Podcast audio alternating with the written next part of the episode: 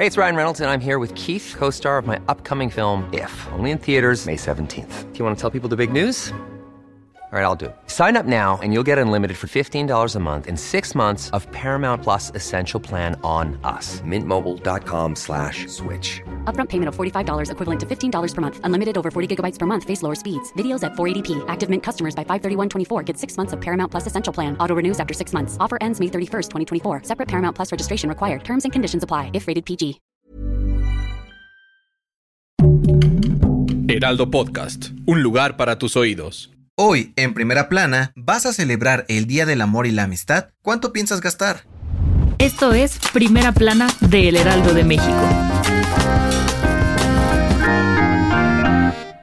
De acuerdo con la Cámara de Comercio, Servicios y Turismo de la Ciudad de México, nuestro país es uno de los que más gasta en el Día del Amor y la Amistad, pues los mexicanos están dispuestos a desembolsar hasta 5 mil pesos en esta romántica fecha. El organismo dio a conocer que los mexicanos gastan más que en países como Australia, Canadá, Países Bajos e incluso Estados Unidos, sobre todo en peluches, flores, restaurantes y hoteles. Según una encuesta realizada por la consultora Cantar, el 67% de los mexicanos gasta como mínimo 300 pesos este día, mientras que el 33% restante entre mil y cinco mil pesos en regalos, comidas y cenas. Los especialistas aseguraron que en los últimos dos años, la mayoría de las personas pasaron el día de San Valentín en casa, pero este 2022 restaurantes y hoteles tendrán más afluencia. Además, la Alianza Nacional de Pequeños Comerciantes informó que el precio de los regalos más populares para esta celebración serán más caros que en años anteriores, por lo que el gasto será mucho mayor. Con información de Laura Quintero. ¿Quieres estar bien informado? Siga Primera Plana en Spotify y entérate de las noticias más importantes.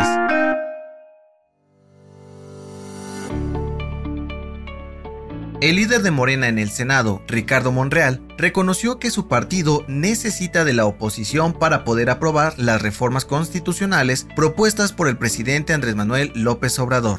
En este sentido, aseguró que buscarán establecer un diálogo respetuoso y conciliador para negociar con todos los demás senadores y sacar adelante las iniciativas como la reforma energética, incorporar la Guardia Nacional a la Secretaría de Defensa y cambiar algunas políticas electorales. El senador dijo que con el trabajo en conjunto podrán alcanzar la mayoría de votos para avalar las reformas y así ayudar a que el país avance. Además dijo que aprovecharán este periodo ordinario para garantizar la neutralidad de todos los miembros del Senado en beneficio de todos los mexicanos. Con información de Misael Zavala.